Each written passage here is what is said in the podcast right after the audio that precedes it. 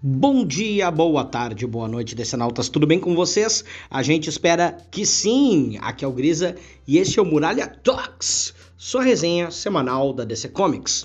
No programa de hoje falaremos sobre Titans Beast World número 1, começo do novo evento da DC. Esse foi o quadrinho escolhido pelos nossos apoiadores para ser resenhado hoje. Acesse catarse.me barra muralha e se torne um muralheiro a partir de cinco reais. Só cinco. Antes de começar, um lembrete rápido. Já está no ar o primeiro Muralha News. Esse é o substituto do Muralha Drops e nele você confere não só as notícias do mês, como as discussões e o contexto sobre o que acontece no mercado dos quadrinhos.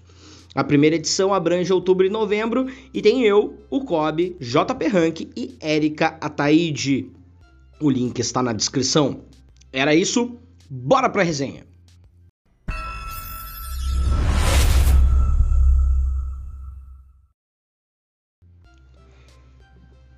Então, gente, Titans Beast World número 1, roteiro de Tom Taylor, arte de Van Reis, arte final de Danny Mickey, cores de Brad Anderson e letras do Wes Abbott.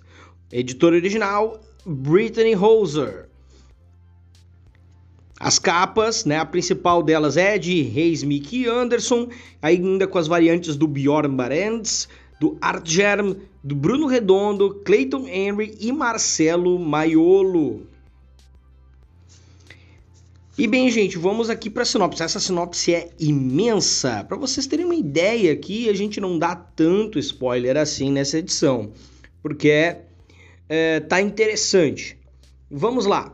A maior ameaça ao universo DC é o Mutano? Será que os Titãs podem salvar o mundo e o colega de equipe? Os superastros Tom Taylor e Van Reis se unem para um crossover sem precedentes dos Titãs. Saindo das páginas dos Titãs vem uma ameaça sem precedentes ao universo DC. Superman, Mulher Maravilha, Estelar, todos ficam sem chances de impedir a Necroestrela de acabar com a vida na Terra. O único herói que pode salvar o mundo é o Mutano? Com, com Asa Noturna, Ravena, Cyborg e os Titãs ao seu lado, será que Garfield Logan pode estar à altura do desafio de lutar contra um mal ancestral?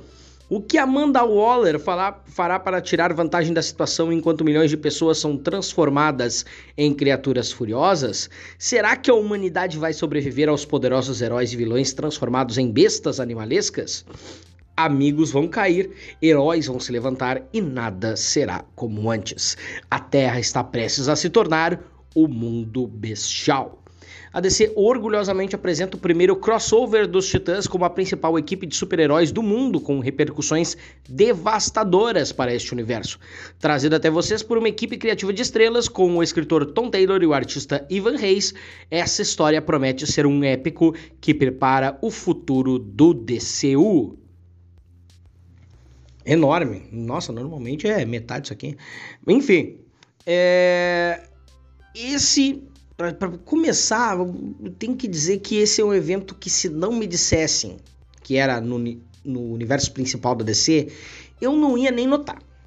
Ah, o ritmo, a forma como a história é contada remetem às boas histórias do Taylor contadas fora da continuidade, né? Como o comecinho ali de Injustice, principalmente, e o mais recente de composição, né? A gente, a gente pode gostar ou não, mas a forma narrativa como essas histórias são contadas, ela é bastante direta tudo mais, é, é bem interessante, porque aqui a gente tem em uma única edição bastante coisa acontecendo.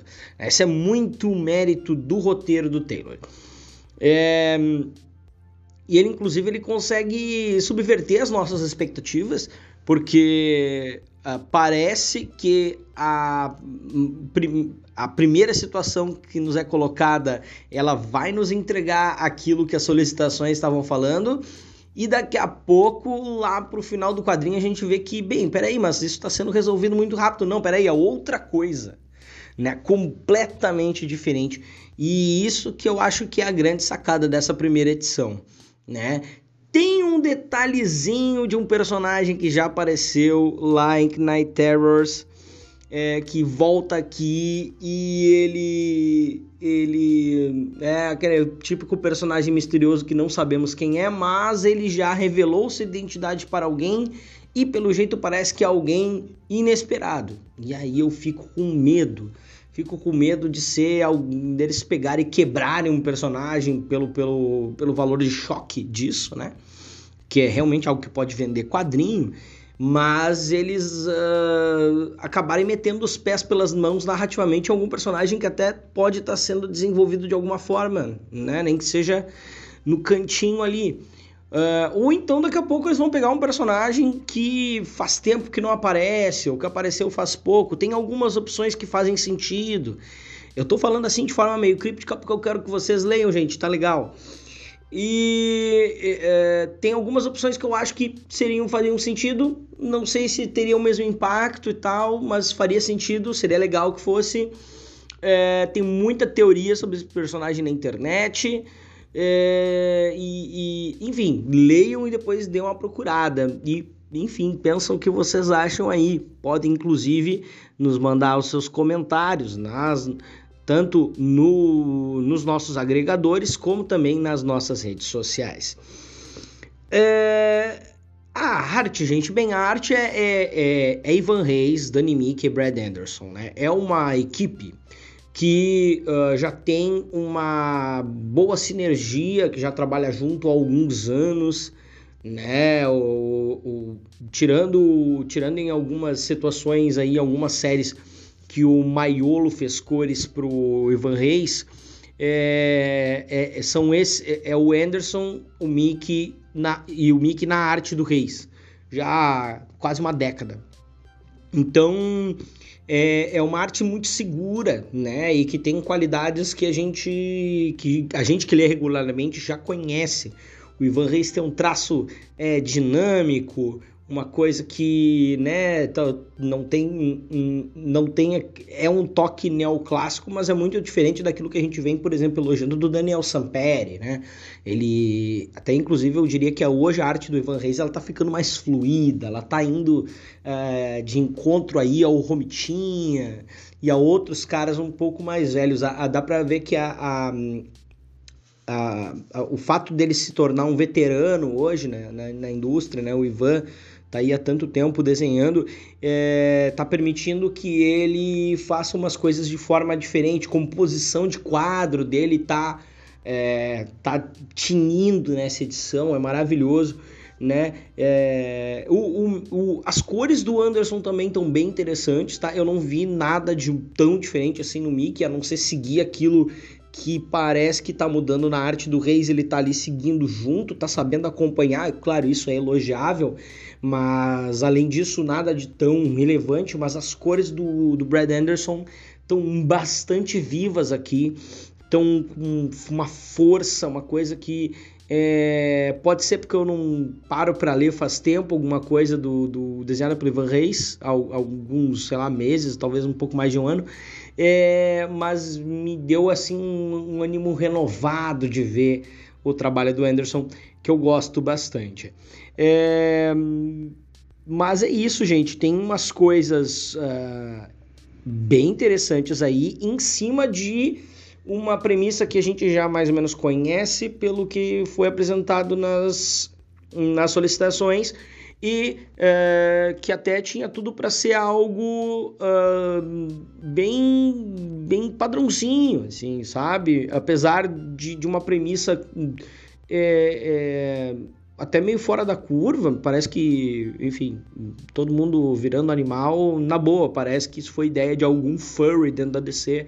É, e eu não, não estou querendo zoar a pessoa que teve essa ideia, tá, gente? Porque é uma coisa diferente, né?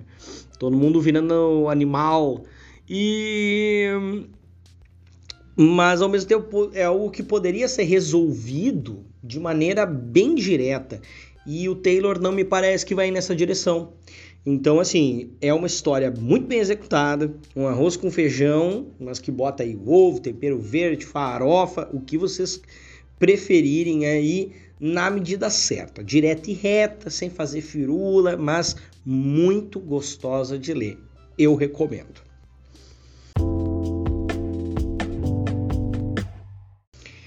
Então, galera, este foi o Muralha Talks dessa semana. Este programa é um oferecimento dos nossos muralheiros. Fica o nosso muito obrigado para Antônio Gonçalves, Arnaldo Madeira, Emanuel Nascimento, Igor Tavares, João Paulo Ranque, Luiz Fernando Júnior, Matheus Teixeira, Mônica Cabreira Kobielski, Paloma Batista, Paulo Ricardo Kobielski, Reinaldo Almeida Júnior, Victor Cabreira, Vinícius Marçom e Wellington Teixeira do Carmo.